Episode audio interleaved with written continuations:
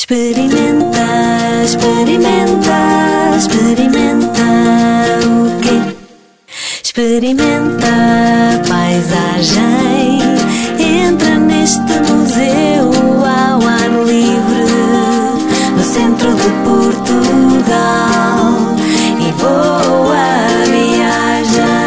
Olá, eu sou a Catarina Figueiredo e vai começar mais uma conversa do podcast Experimenta a Paisagem, hoje com o arquiteto e professor Adelino Gonçalves e também com a Margarida Relvão, também licenciada em Arquitetura e doutorada em Teoria e História da Arquitetura pela Universidade de Coimbra.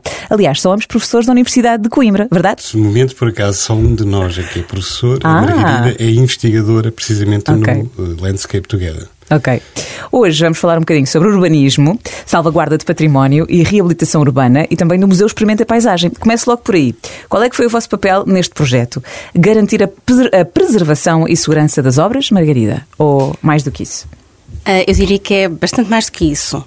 Ah, o projeto Landscape Together nasce ah, como uma extensão ou relacionado com o Museu Experimenta a Paisagem, mas tem objetivos mais vastos. E ah, um dos objetivos foi incluir a arquitetura na, ah, aqui na valorização ah, do território que já estava a ser feito com o museu a céu aberto, o Experimento da Paisagem, mas também incluir os núcleos urbanos que estão próximos das obras. E um conjunto de núcleos que, como sabemos, e a olhar para o território em questão, são ah, núcleos de pequena dimensão, num, um- pequenas aldeias que estão abandonadas, podemos dizer mesmo, e ah, que, por isso, ah, enfrentam desafios muito grandes para se manterem ativas. E, portanto, nós somos convidados, como ah, equipa de arquitetura, para refletir sobre estas aldeias e para fazer alguns projetos de intervenção com os nossos alunos, portanto, projetos académicos, ah, que pudessem criar novas âncoras para o território, para que tivessem uma nova atenção e também levantarem a autoestima de quem ali vive, que de repente começa a ver que ah, há interesse nestas aldeias, há interesse nestes lugares. E, portanto, a arquitetura surge como ah, um dos veículos de requalificação do território ah, a partir da requalificação das aldeias. E podem levantar um bocadinho do véu? Que, que coisas inovadoras têm em mente, Adelino? Coisas inovadoras, quer dizer, o problema que eh, nós nos propusemos a colaborar na sua, na sua resolução é bastante, bastante complexo. E temos consciência que não há um rajo, uma ideia né, fabulosa que de repente agita as águas todas e que resolve esses problemas todos que, que as áreas do interior eh, têm. Agora, eh, que nós conseguimos entrar através da arquitetura num espírito de colaboração, de colaboração entre pessoas, mas também de colaboração institucional, nomeadamente eh, câmaras municipais de diferentes conselhos, para trabalharem em coletivo com esse propósito de valorizar e de reforçar a atratividade do interior no seu todo, eh, aí eh, sentimos que sim que podemos ter um papel importante, podemos Ok. colaborar também nisso. Então, o que é que é assim importante para se salvaguardar o património? Margarida? Para começar, quem reconhece este território, portanto, as pessoas.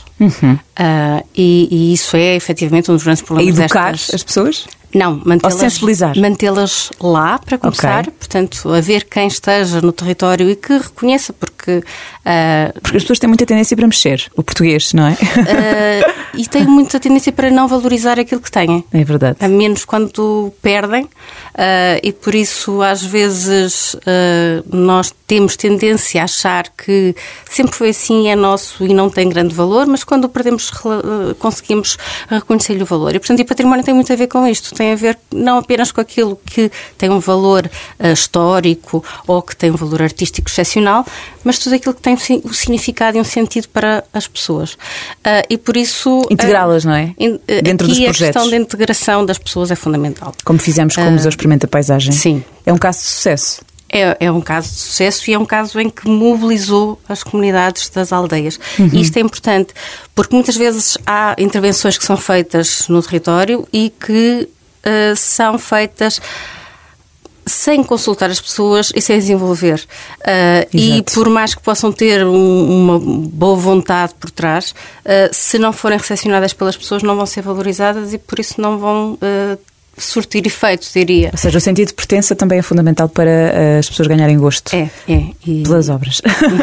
E, acho que é isso é um, um, dos pontos que, que o Experimento Paisagem também fez questão de, de, de, de forma conquistar. É verdade. Uh, e, e, e, também faz parte do projeto que estamos a desenvolver ter esse envolvimento das pessoas e, e levá-las a perceber também porque é que ali estamos uh, e, uh, e também mobilizá-las para que possa haver alguma transformação e alguma melhoria uh, daquilo que é o espaço que elas habitam, que elas usam. Ok. E agora falamos sobre o planeamento das cidades. Mudamos assim totalmente de, de assunto. O planeamento das cidades deveria passar pelos moradores, pelas câmaras ou pelo setor privado. Acredita, Adelino, que, este, que, estes três players deveriam estar envolvidos no planeamento das cidades? Sim, das cidades e, e não só. Eh, eh, a Margarida há pouco falou eh, dos pequenos núcleos, né, das aldeias, quer dizer, o próprio conceito de cidade.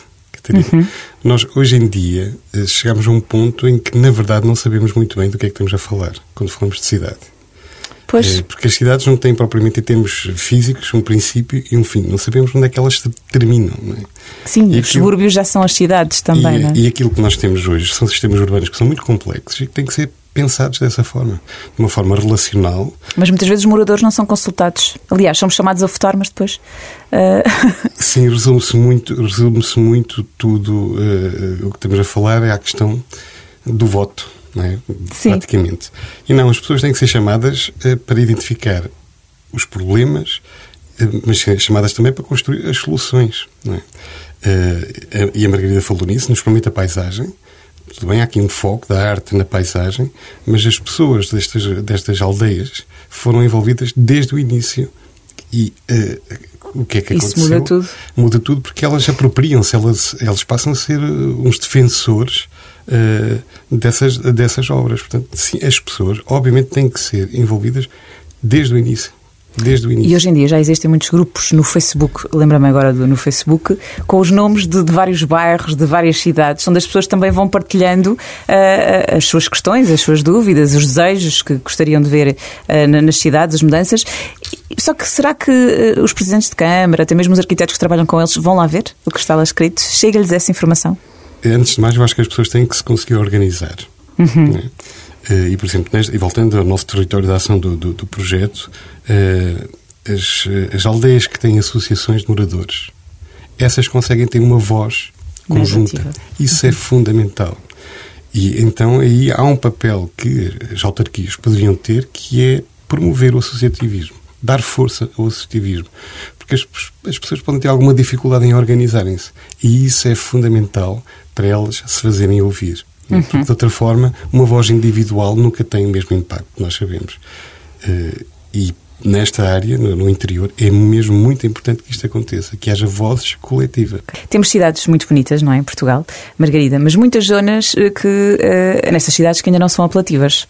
O que é que falta fazer? O que é que a Margarida sugeria? Um eu acho que falta-se, então, para, para um arquiteto, falta sempre fazer muita coisa. E acreditamos sempre que a pessoa. Mais espaços fazer... verdes? Os arquitetos dúvida, são, são defensores de mais espaços, espaços verdes. verdes Por incrível que pareça, não é? É, não, não, não. Os espaços verdes são fundamentais. Uh, e, e, e, sem dúvida que falta fazer com as pessoas. Eu aí concordo que uh, só uh, faz sentido repensar uh, o que é que um espaço deve ser se se ouvirem as pessoas. Uh, e, portanto, falta fazer muito, muita coisa uh, para que as pessoas também se, sente, se sintam motivadas a fazer esta, esta participação e a dizer o que é que afinal gostariam de mudar no bairro onde vivem. Uhum nem sempre é fácil fazê-lo. Uh, também não estamos habituados, desde pequenos, não, não estamos habituados a, a, a ser ensinados uh, a pensar no espaço que habitamos. Temos, aliás, uma, grande, uma tendência muito grande para uh, não, ter, não nos habituarmos a pensar que, que, o espaço podia ser de outra forma e que gostamos e sentimos-nos bem em determinados espaços, porquê e porquê não, e o que é que afinal é importante para nós no espaço. Eu acho que isto tem, para a população geral uh, não é muito claro e, e, se calhar isso devia começar nos bancos da escola, uh, mas uh, para um arquiteto há sempre muita coisa a fazer, mas tem que a fazer com, com quem lá está, com quem lá vive. E numa escala de 1 a 5, enumerando as três, as três principais cidades do país, Lisboa, Porto, Braga, ou vá, quatro, Coimbra também. O que é que falta fazer? Em que um está tudo por fazer e cinco está tudo feito. Lisboa. O que é que falta fazer Lisboa? Sim, de 1 a 5, em que parâmetro é que estamos? Eu acho que há cinco, uh, muita coisa está feita. Em, em, uh, mas Lisboa está bem? Recebe eu, eu, eu acho que uh, quem vive em Lisboa ainda não descobriu o resto do mundo. nomeadamente o resto do país. Uh, ou seja, eu acho que uh, isso é uma das, uma das realidades até para o território da ação onde estamos. Okay. Uh, porque um, há, obviamente, muita coisa boa em Lisboa, mas também há muito trânsito, também há muita claro, dificuldade. Claro, é a maior cidade do país. exato. Então e, e o Porto? O Porto. Margarida, de 1 a 5, está tudo por fazer ou o que é que que, é que, o que é que já está feito? Lá está, de uma perspectiva de arquiteto há sempre coisas para fazer. Mas assim, em termos de pontuação básica, um, de 1 a 5 damos o quê? Ah, não consigo classificar, mas eu diria que, uh, que, que, tal como Lisboa, uh, o, o, Porto não tem uh, uma dimensão igual a Lisboa. Uh, e, Ou então, uh, simplificando, em termos de planeamento do território, um, vá, tudo ali bem tudo bem centralizado. Lisboa tem bairros muito. Por exemplo, o bairro da Valada é espetacular nisso. Lisboa teve muito bem construído. teve, teve anos de planeamento que foram muito importantes, fundamentais, e o bairro da Alvalade e, e, os bairros em volta, criados com sentido e com, com, com conhecimento do que é que devia ser a cidade e como é que devia ser planeada a cidade, com base em unidades de vizinhança, muito próximo do, do, do, da teoria que hoje está em voga da cidade dos 15 minutos, portanto, tudo muito próximo, tudo Sim. muito um, completo. Um, permitiu que, que, que, que, se criassem zonas uh, que funcionam muito bem. Uh, só que se olharmos para a cidade toda, uh, há núcleos que funcionam muito bem, mas e o resto? E como é que o resto se articula com este funcionar bem? Uma cidade só funciona se estiver tudo integrado. Okay. Se há partes que funcionam e outras não, vamos ter que baixar a nota. A Catarina está, está a tentar dificultar-nos a vida. Falta Braga e Coimbra, ou seja... Não, mas estamos a falar de campeonatos diferentes, não é? Sim. E, Porto, mas, por exemplo, Braga é uma cidade tão bonita, tão bem organizada também. É, mas, talvez por estar numa área de influência eh, ainda do Porto. Estamos a falar do o caso de Lisboa e do Porto, estamos a falar de duas cidades em que há uma cultura de planeamento já com muitos, muitos anos. Ok. Coimbra, eh, não, não tem essa cultura de planeamento. E é uma cidade muito desorganizada. É? Eh, a questão de transportes em Coimbra e, a falta de espaços públicos de qualidade promovam de facto a interação uhum. entre as pessoas, que, que sejam acolhedoras para as crianças. Eh, Coimbra tem esse déficit muito, muito, muito, muito grande. E deve-se a esta falta de cultura de planeamento.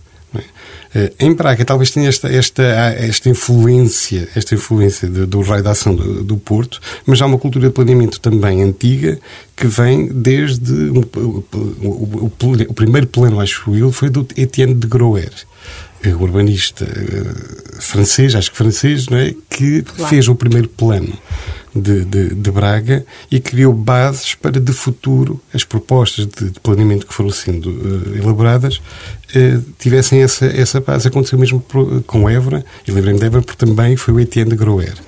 Também Coimbra teve o Etienne de Groer, mas o que se passou a seguir não foi tão bom, digamos. E, e, e, realmente Coimbra. É o vosso trabalho? Vocês são de Coimbra? Ou estão em Coimbra? Têm que fazer alguma coisa? Os vossos eu, alunos? Pessoalmente, sim, com os nossos alunos e, e também envolvendo-nos. E eu aproveito para perguntar isto. O Museu Experimenta Paisagem acabou por reabilitar zonas devastadas pelos incêndios, não é? Integrou a população. Agora, projetos como estes, numa grande cidade, como Coimbra, Braga, Lisboa, Porto, seria possível? Seria, mas não seria um Experimenta Paisagem. Eu tenho 13. Uh, podemos Seria pensar quê, no museu também, nos espaços públicos, uh, que, uh, que promovesse uh, e que levasse as pessoas. porque nós hoje falamos muito de espaço público, falamos de espaços verdes, mas se calhar, até à pandemia, havia uma população, uma, uma percentagem da população que não usaria os espaços verdes como os usa hoje. e tentar levar, por exemplo, quem ainda não vai aos espaços verdes ou quem não, não recorre aos espaços verdes com a mesma frequência, uh, a partir da arte, podia ser também uma, uma, uhum. uma oportunidade. Uh, portanto, Eu, eu acho que há sempre lugar para fazer uh, museus a céu aberto em todo lado. Uh, e, a arte aqui aparece como uma aliada da arquitetura e do próprio planeamento das cidades. E da qualidade de vida. E da qualidade de vida. Não é? Acima de tudo, levar as pessoas a espaços agradáveis e a espaços que sejam uh, que nos façam bem. E no fundo, é incluir as pessoas também nestas ideias. Isso aí então seria perfeito. Obrigada por terem aceito o convite. Foi uma conversa esclarecedora sobre planeamento das cidades, reabilitação do património, sobre o Museu Experimenta Paisagem, este projeto fantástico. E agora que comece mais uma viagem sonora, vamos viajar pelas festas, como se é recebido em cada lugar. Muito obrigada, Margarida e Adeline. Até uma próxima. Visita ao Museu Experimenta Paisagem, onde as salas são lugares. Lugares feitos de serras, rios, campos, mas sobretudo de pessoas cada lugar a sua festa. Desengane-se quem pensa que as festas são todas iguais. Não são. Porque as relações entre as pessoas de cada lugar também são muito diferentes. E quem diz festas diz encontros ao fim de semana, alturas do Romaria às aldeias, para a apanha da azeitona, medronho, etc. Apesar das diferenças, há um elemento comum nas várias salas do Museu Experimenta Paisagem nas várias aldeias e vilas com obras ou espaços de visitação do museu. O gosto por bem receber. É uma característica que marca as pessoas desta região. De Mação a Idenha Nova, passando por Oleiros, Proença Nova, Pedrógão Grande, Sertã e Castelo Branco. É garantida uma barrigada de histórias e experiências que nos fazem sentir em casa. Sobral Fernando é uma aldeia pequena em Proença Nova tem à volta de 40 habitantes.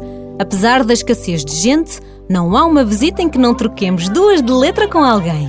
Ou no café da associação, ou ao pé do rio, ou nos miradores e nas hortas. Hum, e se combinarmos com antecedência, pode haver bolo, pão acabado de sair do forno, chá. E nos dias de festa, brisas de almorão e outros doces confeccionados pelos habitantes da aldeia.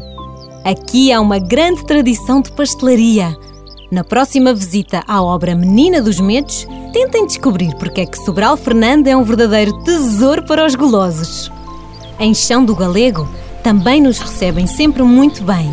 No meio dos limoeiros, laranjeiras e cerejeiras, encontramos alguém que nos guia até aos sítios mais difíceis de encontrar e nos oriente na subida à serra para visitar a obra Farol dos Ventos.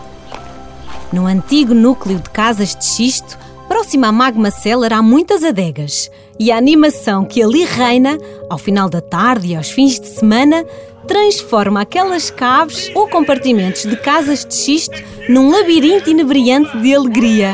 A acompanhar a bebida, servida em copos de vidro pequeninos, muitas conversas intercaladas por petiscos caseiros. O ambiente é quase de tertúlia. Discutem-se esperanças para o território desejos de regressar em permanência à aldeia, histórias míticas de antigos habitantes. E as festas? Hum, espetaculares! Conhecidos por organizarem uma famosa festa na região, Cumqueiros Dance Party. Dos mais novos aos mais velhos, corre-lhes no sangue a sabedoria de fazer festa. Os vários momentos de apresentação ao público, organizados pelo MEP, procuram oferecer ao público esta experiência única, que é o encontro e a festa em cada lugar do museu. Nas inaugurações das obras de arte Creative Talks, eventos internacionais e workshops, em cada lugar houve momentos de encontro e partilha organizados em conjunto com as pessoas de cada lugar. Mal posso esperar pelos próximos eventos para provar as iguarias e mergulhar no espírito de cada lugar.